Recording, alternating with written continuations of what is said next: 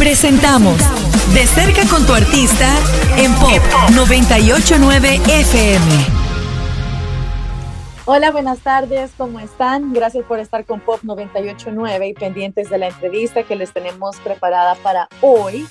Em, es un excelente DJ y una muy buena canción que estamos seguros que les va a encantar y la vamos a poner unos minutos luego de la entrevista. Así que le damos la bienvenida a Boy Noise acá Pop 989. Hey, how are you? Welcome and thank you for your time. Thank you for having me. I'm very good. How are you? I'm fine. I'm glad that, that we have this uh, opportunity uh, to interview. Yes, thanks for having me.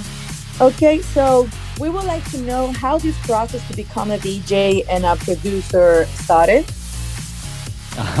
That's a that's a long one. I um, well, let's start like this. I have a 10 years older brother, and when I was a kid, he had all these early house records um, and rap records at home. So, you know, I, I loved already house music before I knew it was house music. And then um, I was when I was 14, 15, I started to buy all these records I knew from my childhood, and I loved all the disco influenced house music. And I basically went to the record store every day, and I had two jobs to finance all my vinyl. And because I went there every day, I um, I got asked to work there as well because the guy was like, "Man, you come here every day. Why don't you work here?" So I started to work in this house and techno record store, and I just loved being part of this community and listening to music that my school friends didn't like, and really having my own little world of music that is just, you know, like I discovered it and it's my own thing, and and I love making mixtapes at home and you know, give them to my friends and then you know I I had a few DJ gigs here and there, but my first big DJ gig was when I was 16 years old. I was uh, I was in this house club in, in Hamburg where I'm born, and it was a local another local DJ his birthday, so the whole scene came out, and I was the warm up DJ, and you know the youngest person in the club too. Mm-hmm but everything went crazy and you know after that night everybody started to book me uh, i guess wow. i've done something right but, you know, um, so so i be, it kind of became a thing like i was then the, the youngest dj in germany playing house music and i had my first wow. residency at a gay gay club on every sunday and it was like you know playing from 2 a.m. till 5 in the morning, then go home, take a shower, go to school right after. So that was my life for the first few years of, you know, DJing and, you know, local parties, house parties.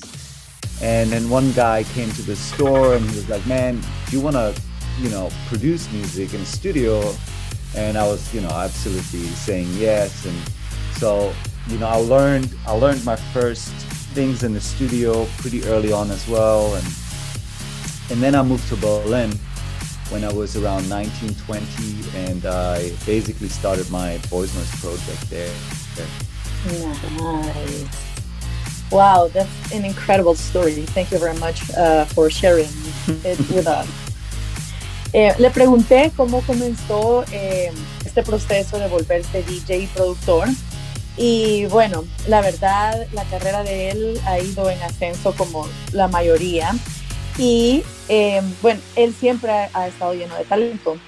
Nos cuenta que a él le encantó el house, eh, este género, aún sin saber de qué se trataba, de qué era house, pero le gustó tanto que lo fue escuchando, eh, se fue metiendo más en este mundo eh, conoció a alguien que tenía bastante música en su casa y le decía, venite, escuchémosla y todo. Una cosa llevó a la otra, se fue metiendo más todavía en este mundo y de repente fue a tocar a Hamburgo. Y dice que después de este toque lo empezaron a llamar bastante para tocar y tocar así como DJ. Y todavía dice él así humildemente que algo tuve que haber hecho bien para que se quedaran llamándome. Entonces, obviamente que sí, si él ha sido talentoso desde, desde mucho antes de darse a conocer. Y así fue como empezó su carrera de DJ. Ahora, para la producción, eh, estaba tan enamorado de este mundo que él ya quería involucrarse más. Eh, y esto lo eh, conllevó a que empezara a, crear música, a hacer música propia, claro, empezó ocupando música que ya existía, pero todos sabemos que este es el primer paso para empezar a producir. Entonces, hubo un momento que él era el DJ más joven en Alemania y empezó a tener bastante éxito a medida que la gente lo iba conociendo porque les encantaba su trabajo. Um, do you prefer uh, to play with uh, CDJs, computer, or vinyl? I uh, well, I was I was on vinyl for most of the time, and you know now, of course, I play the CDJs, and it's to be honest, I really love it. I uh, I just travel with my USB stick I make my playlists now in the rekordbox, and it's sort of it's it's you know obviously it's nicer traveling without the vinyl. Back in the day, it was so annoying, uh, so heavy and stuff. But the mixing is also really nice with the with the CDJ. So yeah, it's it's become less of a technical thing, you know, even though it was never really crazy, you know, learning it. But uh, yeah, I'm, I'm just using the CDJs. Okay, perfect. Yeah, I truly understand that. You just have maybe you can carry 10 USB sticks and that will be it won't be a problem actually. yeah, exactly, exactly. bueno, le pregunté con qué prefiere tocar, si con CDJs. Ahora los CDJs ustedes pueden ocupar solo una USB, no es necesario ni siquiera que anden eh, CDs eh, o que si le gusta tocar con computadora o con viniles. Em, me dice que eh, obviamente él ha tocado con viniles, pero le encanta tocar con CDJs porque es bastante práctico, es bastante liviano, él solo lleva su USB llena de música y eso es todo, no como antes que tenía que andar cargando todos los discos o los viniles y dice él que era un poco... Em, como un poco incómodo andar viajando, se imaginan, con tantas canciones que querían tocar y tantos viniles.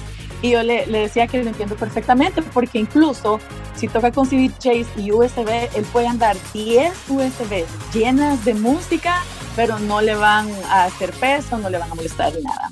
What other type of music would you like to listen to besides electronic music?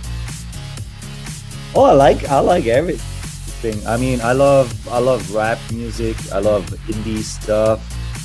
I usually listen to more, you know, music from the past, like, you know, things from the 70s, 80s, 90s, soul music, um, rock, and wave, a lot of electronic stuff from the 80s as well. Um, yeah, all, all, of it, a little bit. of course.